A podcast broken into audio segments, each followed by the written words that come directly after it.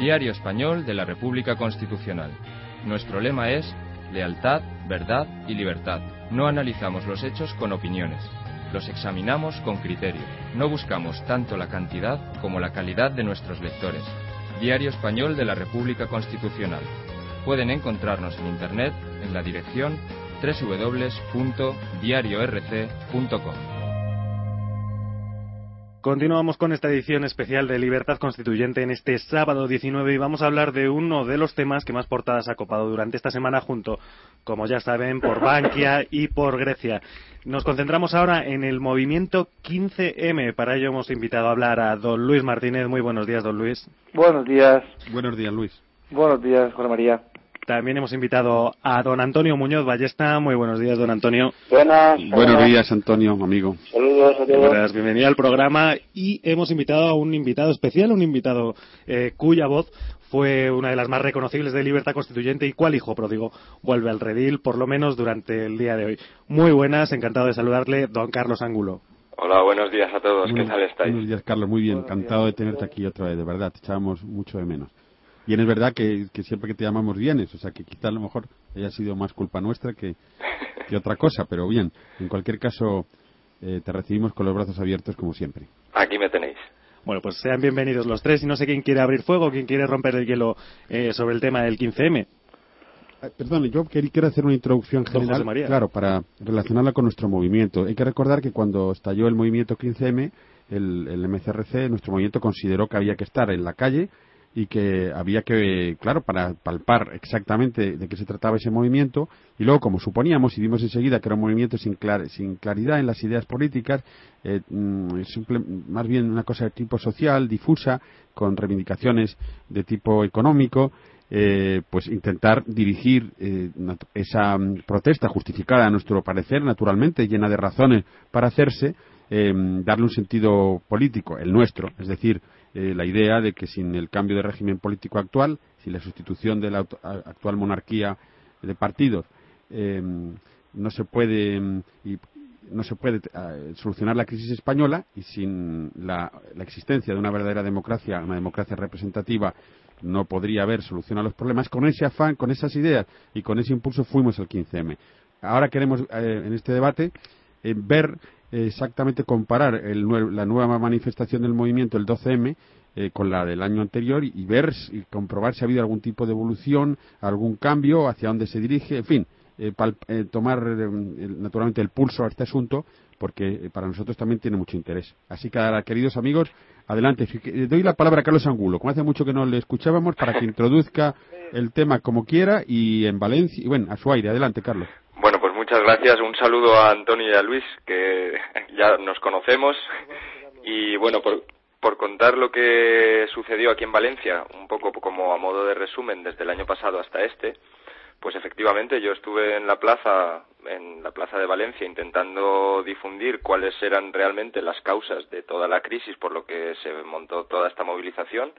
El origen fue la manifestación convocada por Democracia Real Ya, con un lema, simplemente con el lema de su organización, Democracia Real Ya, pues era un, un, ¿cómo decirlo?, un, un síntoma de qué es lo que estaba pasando, de cuál era la causa de todos los problemas, ¿no? Y estamos viendo que los lemas que se cantaban al principio eran, pues, lo de no nos representan, lo de esto es- lo llaman democracia y no lo es, pero lo que luego quedó como plasmado en todos aquellos movimientos, eh, lo que mm, se quedó fijado en, en la sociedad, pues no dejó de pasar de ser una especie de reivindicaciones para cosas concretas, muy de tipo económico, social y, digamos, mm, de protección de los más débiles. Y bueno, en ese aspecto, pues sí que sirvió como vamos a ver, sí que tiene una cosa positiva el 15M y que es aquello de que se puede hacer algo de manera espontánea en la sociedad sin depender de los partidos políticos y sin depender del Estado. Pero no llegaron a comprender que lo que estábamos viendo como síntomas y como consecuencias de, de ese control que el Estado ejerce férreamente sobre la sociedad eh, no se puede solucionar sin cambiar la naturaleza del Estado. Entonces, pues para eso estuve yo allí presente intentando influenciar, informar a todos los que estaban en la plaza. Creamos una comisión de teoría política en donde llegó a haber pues reuniones bastante multitudinarias con bastante, bueno, al principio a lo mejor unas decenas de personas, pero luego conseguimos juntar pues algunos algunas algunos centenares, ¿no? Y sí que se creó un debate político, pero que por el propio funcionamiento del movimiento asambleario allí en la plaza no consiguió sacarse adelante ninguna medida o ninguna reivindicación que fuera de, de orden político. Y lo que ha pasado en el resto del año, en esta hibernación que ha sufrido el movimiento 15M, otra de las cosas incomprensibles, ¿no? Que ya sabemos que, que todo lo que se empieza, si no se consigue en el primer mazazo, pues hay que dar uno segundo más fuerte pero ese segundo mazazo no llegó y se disolvió el movimiento 15M hasta la reaparición esta primavera. Y esta primavera, pues lo que yo he detectado en Valencia es que lo que se ha organizado ha sido a partir de lo que quedó afianzado el año pasado. Y entonces han sido pues las pequeñas asambleas de barrio que se crearon en Valencia, junto con los representantes de Democracia Real ya de aquí de Valencia, que están también muy en la línea mm, de reivindicaciones políticas, pero yo diría que muy suaves, intentando quizá crear un movimiento fuerte, pero claro, sin tener ninguna línea de actuación directa en contra de la naturaleza del Estado o simplemente haciendo exigencias o peticiones al Estado, con lo cual pues no se entiende que haya que, por ejemplo, yo proponía en alguna de las reuniones que realmente lo que hay que hacer es derribar la, la legalidad vigente y para derribar la legalidad vigente lo que hay que hacer es deslegitimar totalmente al Estado para que podamos entre todos pues decidir cuál va a ser la forma de elegir a nuestros representantes y cuál va a ser la forma de separar realmente los poderes en el Estado para que se pueda controlar el poder. Bueno, pues eso en el movimiento 15M la verdad es que no ha sido entendido y el movimiento 15M pues aquí en Valencia, por ejemplo, ha acabado siendo pues una, un movimiento heterogéneo simplemente en contra del Partido Popular y del gobierno de aquí de la Generalitat de Valencia que es bueno es un movimiento totalmente legítimo claro que sí pero que ya te digo que confunde los síntomas y las consecuencias de la crisis con lo que son las causas. Y las causas la verdad es que no se han parado a analizar en esa naturaleza del Estado. Muy bien, muy interesante esta primera reflexión. Eh, don Luis Martínez, eh, sé que estuvo también en las calles, así que yo, estaba escuchando a Carlos y la verdad es que es muy parecido la reflexión que puedo hacer, porque en Murcia, además, en la, en la última manifestación, como mm, de, en cuanto al número de personas, pues eh, había un número muy parecido, algo menor a, a, las veces, a la vez anterior. Pero la gente se le notaba con menos energía, con menos, con menos fuerza, con menos, capa, con menos ganas de luchar. Y, y, sin embargo, claro, uno tiene una capacidad limitada de hablar con las personas que estaban a su alrededor según van dando, pero por los lemas, por todo lo que había, eh, prácticamente no había mensajes claros ninguno, ni se había avanzado mm, políticamente nada. Creo que se ha incorporado gente que sigue, mm, digamos que ha entrado muy tarde en el pensamiento de que esto está mal y que hay que hacer algo, con lo cual pues eh, no ha llegado tampoco a ningún a ninguna reflexión clara y, y los que estaban pues ahí siguen con sus cosas y, ya sabemos lo que lo que de momento dan de sí que es pedir justicia social democracia material eh, efectivamente van contra pues ya sabemos lo que hay. Hay yo he estado un poco mirando cosas en la red porque bueno yo tengo algún contacto con ellos pero no mucho porque no son muy visibles. Entonces por ejemplo he visto unos yayo flautas que que son unos eh, unos indignados mayores que se han plantado en Barcelona en la Caixa creo que ha sido eh, eh, o en la delegación del gobierno, perdón, para exigir que no hubiera violencia en las manifestaciones ni que se recortaran los derechos civiles. O sea, está eso, ya hay flautas, están otros que son constituyentes. Se ha, diversificado de muchas maneras. Algunos dicen algo más eh, punzante, por decirlo así, más nítido, políticamente más, más encaminado, como, como hacemos nosotros, pero no llegan, no llegan a, a tener claro mmm, dónde lo que ha dicho, lo que ha dicho Carlos, es decir, a cambiar la naturaleza del Estado ellos, ellos quieren cambiar las personas o cambiar un poco las reglas del juego, como que si los bancos sean tengan un poquito más de el camino más recortado, en fin, cosas de ese tipo que confundir, como, se ha dicho aquí, las causas con, con, los, con aspectos secundarios.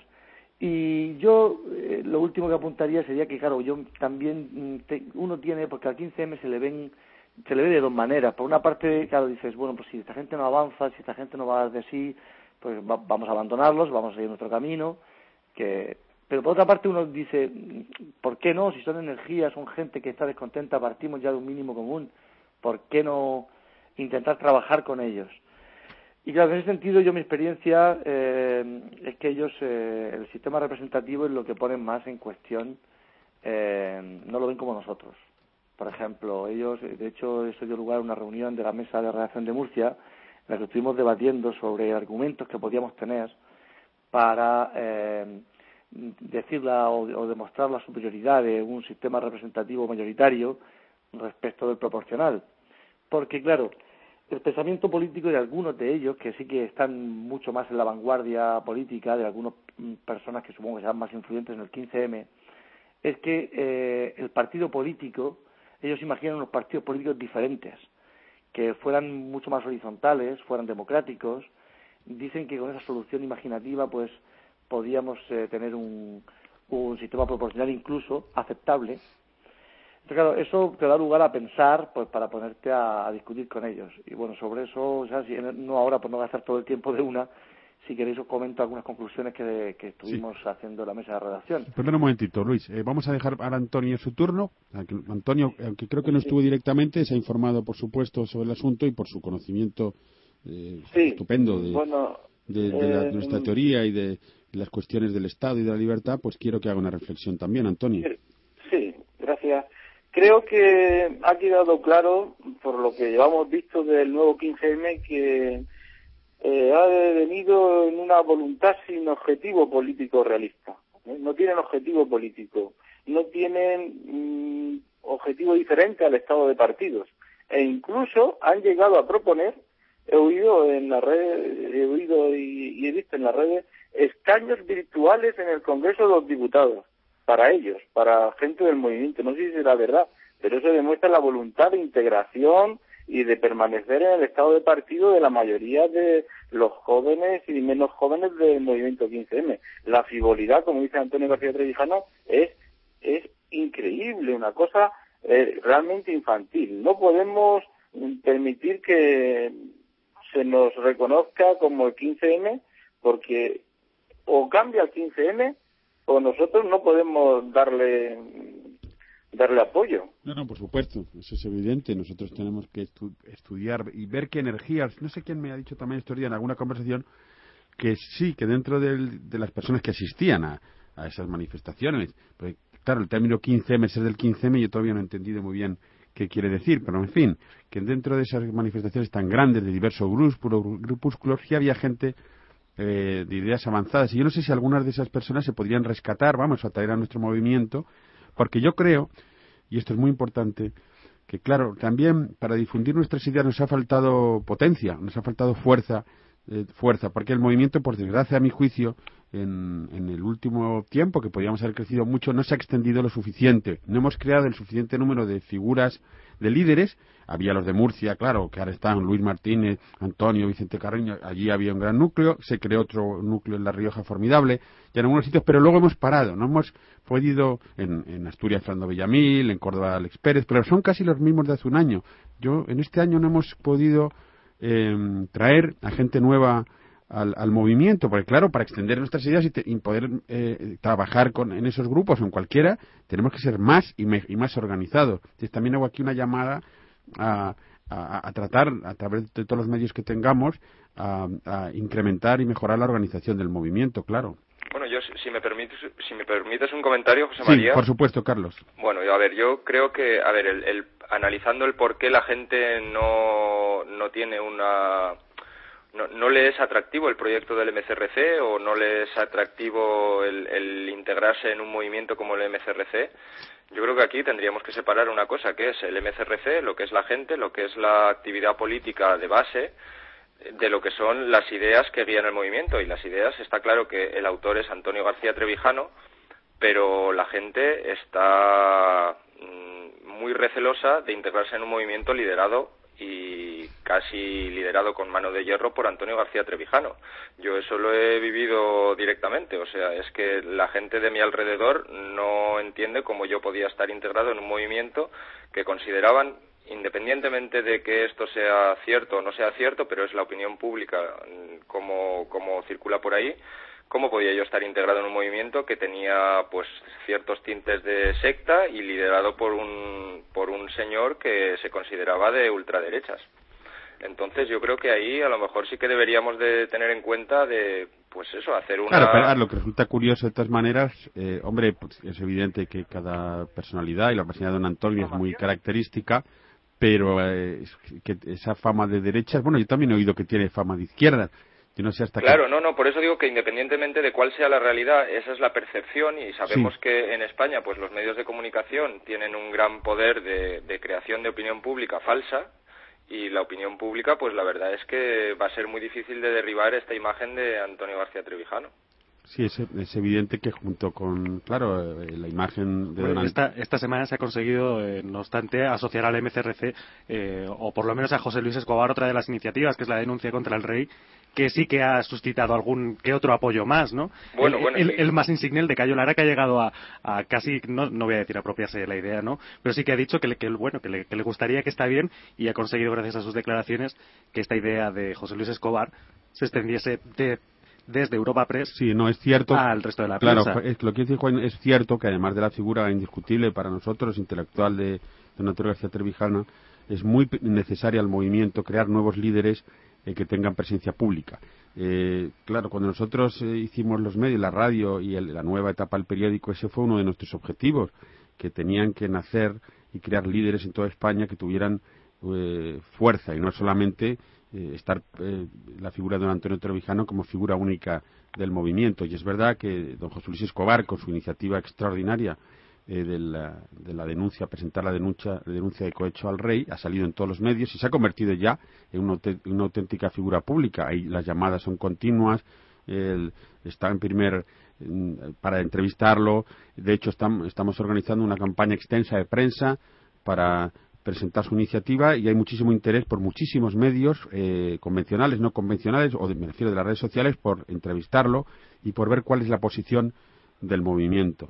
Pero es verdad, eh, es, desgraciadamente la iniciativa de, de, la denuncia, que nosotros queríamos que fuera eh, apoyada por el movimiento, no, no contó con el apoyo específico explícito de don Antonio, que, dijo que, bueno, que por supuesto que el, movimiento veía con buenos ojos la iniciativa de don José Luis, pero que él no iba a firmar esa denuncia.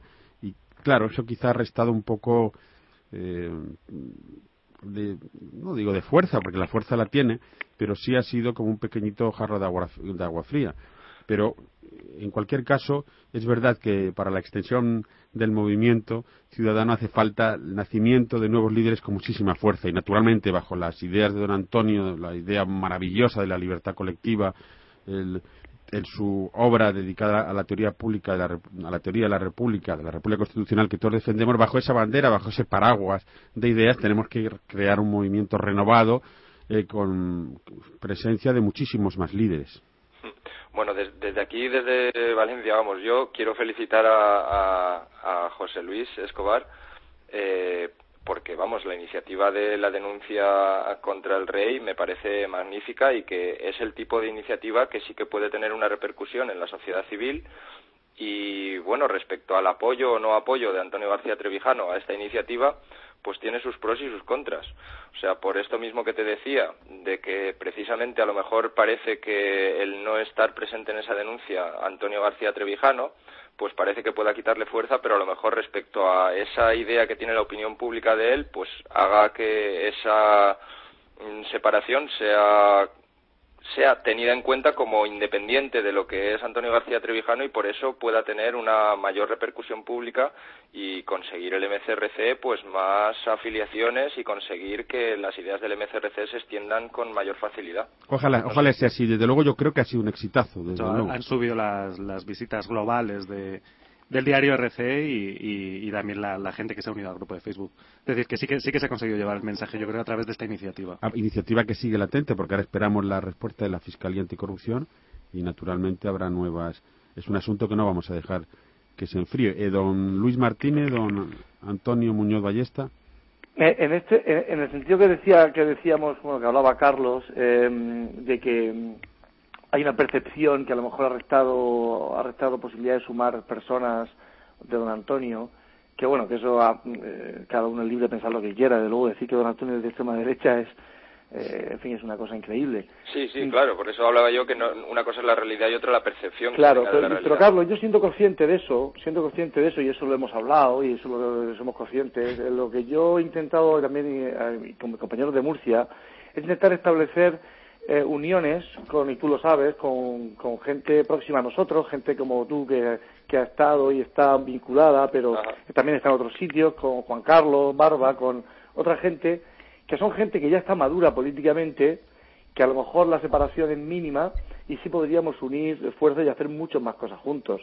Y la imagen, la imagen ya se diluiría mucho en el sentido de que no, no, no puedes tildar nuestras ideas de un, con la personalidad de, de, don Antonio o la personalidad de haber muchas personas alrededor de diferentes por decirlo así, imágenes, ¿no? Sí, lo quiero decir yo, Luis Martínez, claro, yo también estoy de acuerdo en eso, es que hay que recuperar a muchas personas que se han ido quedando en el camino, muchas personas valiosas, que, además tienen nuestras exactamente nuestras mismas ideas, que son admiradores, son admiradores de la de la obra y la figura política de don Antonio, la cual se inspiraron y, fue la cual nos trajo al movimiento. Y es verdad que muchas de esas personas, yo creo por mala organización del movimiento, por mala dirección, y yo me incluyo ahí también porque pertenezco a la actual dirección y he pertenecido, o por una dirección insuficiente, mal hecha, se han ido apartando y eso no podemos consentirlo.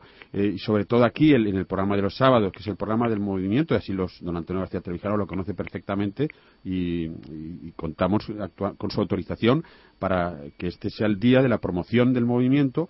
Es verdad eh, que tenemos que hacer un gran esfuerzo mm, colectivo de organización y de dirección. Yo, José María y Carlos, eh, de, hecho, aprovecho este momento para hacer el llamamiento y reforzar el llamamiento. Creo que ese es el camino, el camino inmediato que tenemos que recorrer. Es decir, ¿quién tenemos más próximo? Pues eh, tenemos próximos a, personas, a, algunos grupos.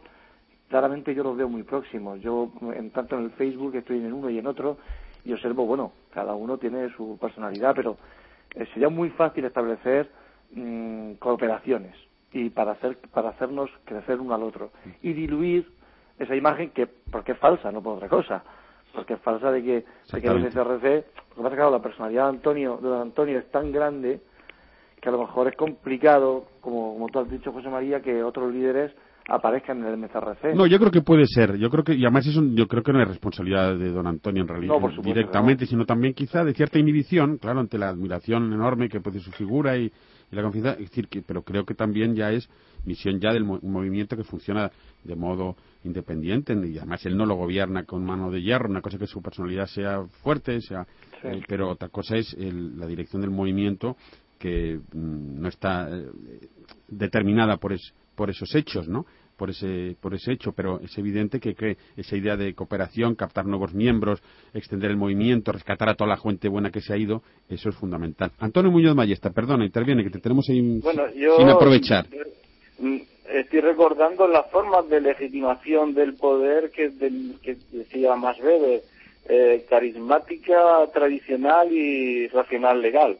Yo soy partidario de la racional legal. No creo que el carisma sea lo definitivo, pero la personalidad de Antonio García Trevijano y de bien nacido es ser agradecido y la admiración es enorme y no podemos aceptar, Carlos, ninguna difamación sobre Antonio García Trevijano y poner en duda toda su lucha y todo su conocimiento.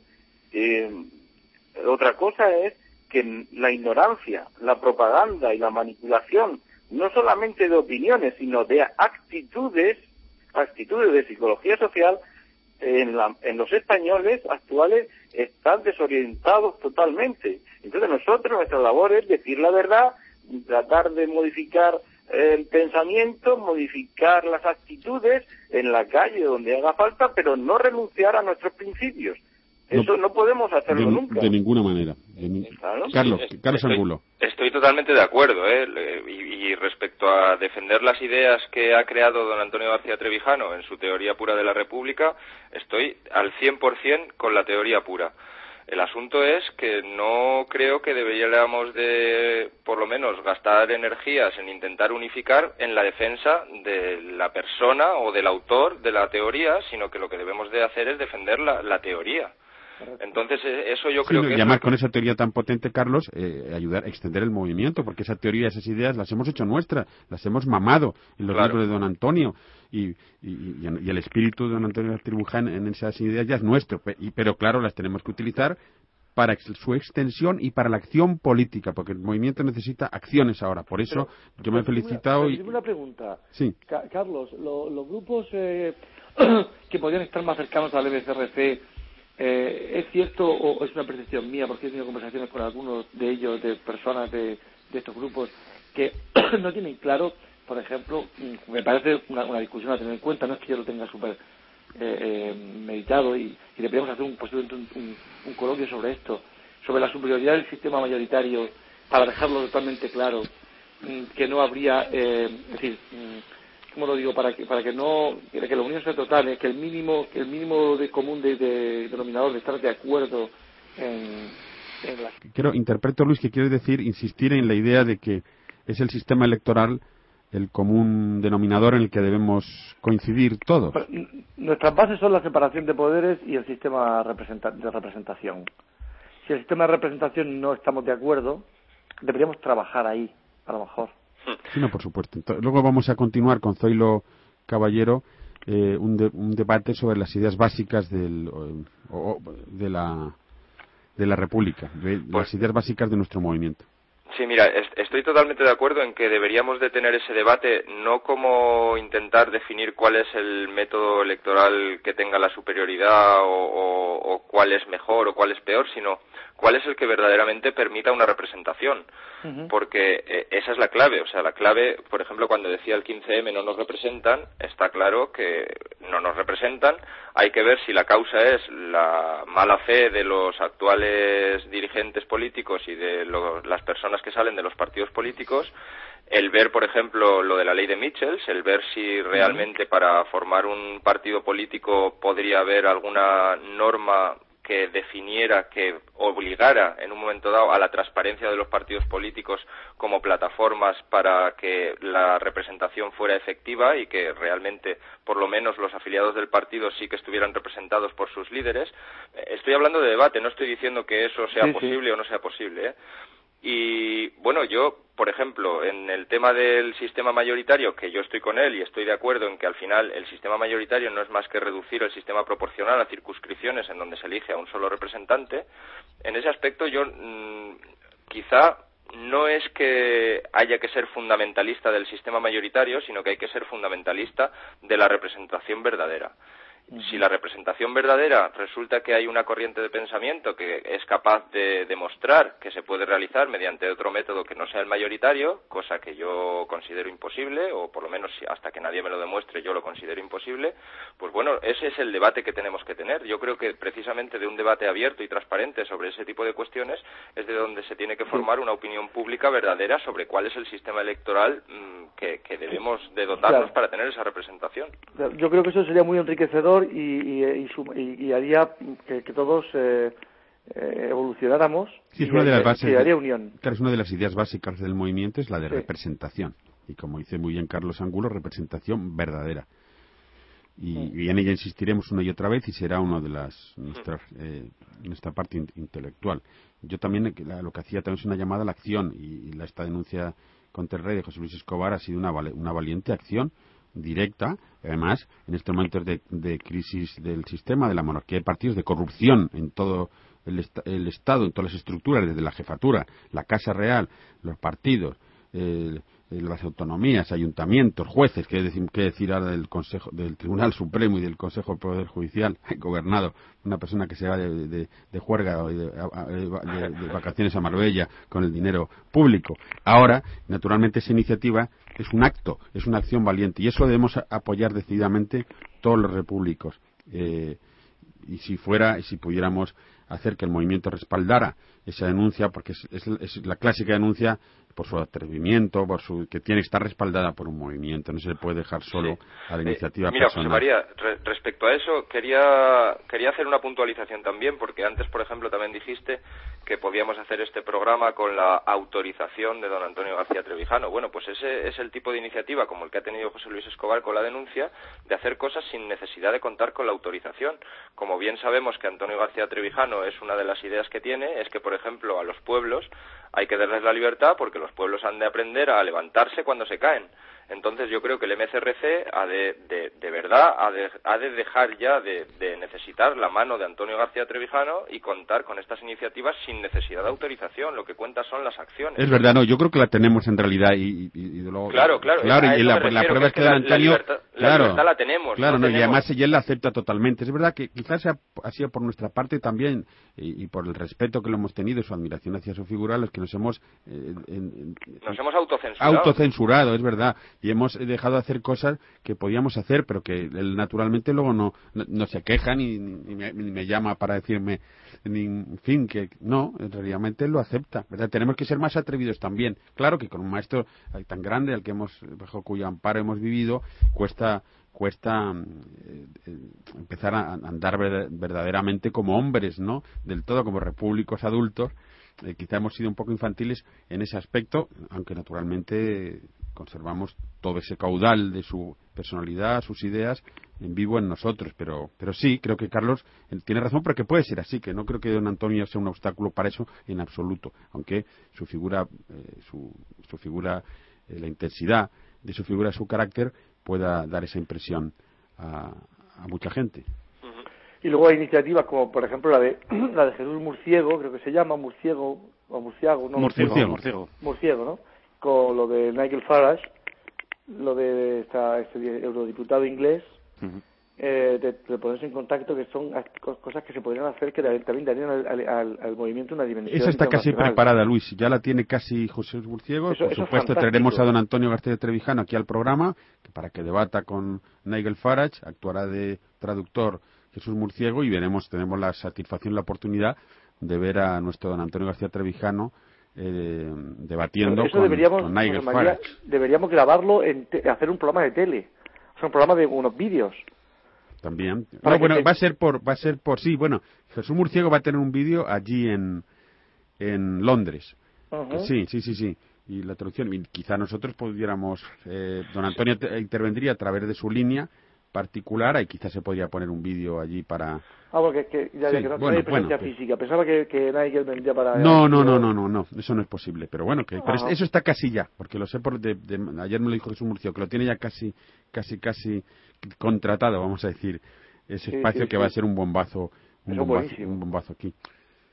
Sí, sí. Todas esas iniciativas están muy bien y hay que hacer eh, muchísimas más. Eh, o sea que las acciones públicas tendentes a conseguir la libertad política deben aumentar por todos lados, por supuesto. Eso es, eso es.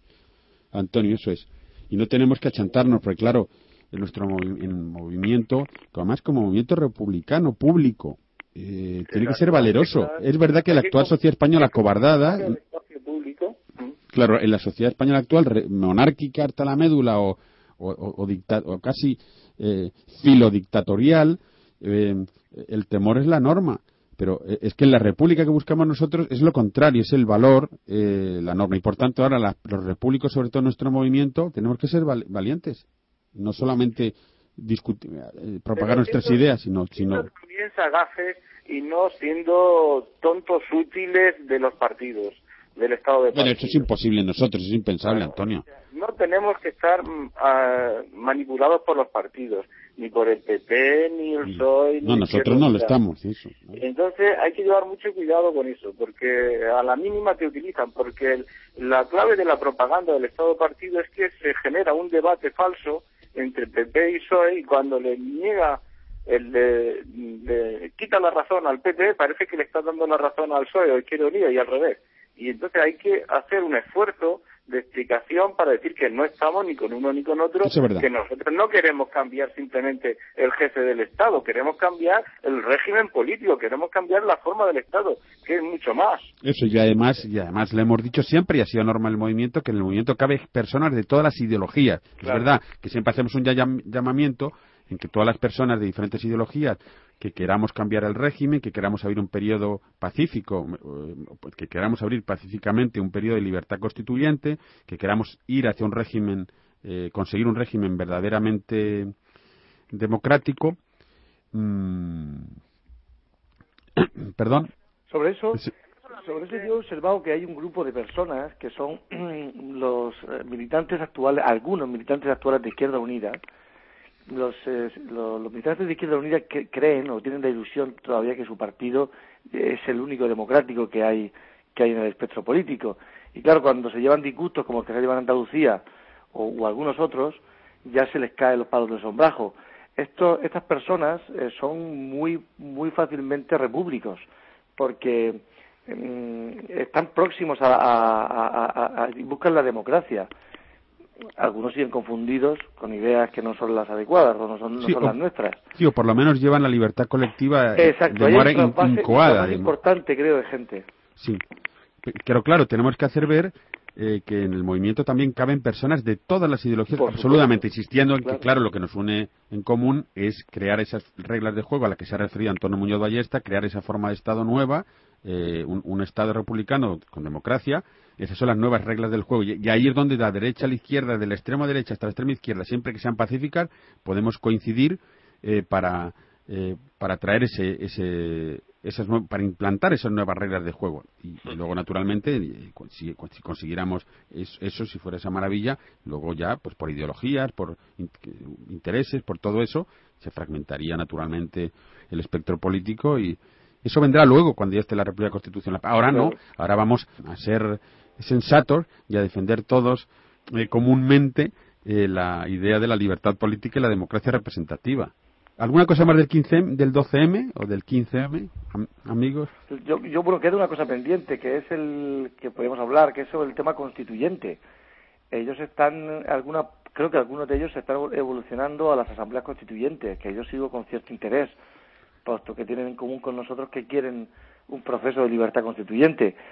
no de eh, libertad, bueno, creo, pero vamos. Bueno, eh, ahí está, ahí tengo algún apunte sobre esto la libertad constituyente hoy por hoy es, la, creo que es idea nuestra nada más. Eh, no creo que sea suficientemente entendida tampoco ya de ser desarrollada, porque lo del proceso constituyente o preconstituyente, eso nació de, del 15, de un grupo de colombianos, de abogados eh, colombianos del 15M, porque se había hecho en Colombia algo parecido, que es eh, hacer una asamblea constituyente directamente y, encargar esa asamblea directamente la elaboración de una de una constitución. No, no, no, tiene nada que ver con el proceso nuestro de libertad constituyente que es alcanzar primero un periodo de libertad absoluta y luego en debate político público ir creando las opciones constitucionales entre las cuales haya de elegir después. Eso es la libertad constituyente, un periodo que culmine con la elección, con un referéndum electivo, es decir, entre varias formas de constitución diferentes. Nada tiene que ver con este proceso constituyente que ya que está predeterminado y que, y que no vendría precedido de un, de un periodo de libertad.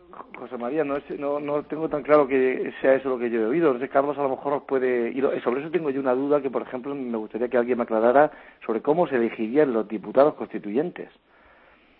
¿Cómo, sería eso? No, pero bueno, bueno que conteste Carlos, y, eso, eso es una cosa, lo que dice Luis ahora tiene un interés yo creo un poco menor, pero luego lo podemos tratar también. Carlos. Pues, pues mira, si me permitís, yo estoy al tanto de la asamblea proconstituyente que se está creando aquí, bueno, que está, está ya creada en Valencia.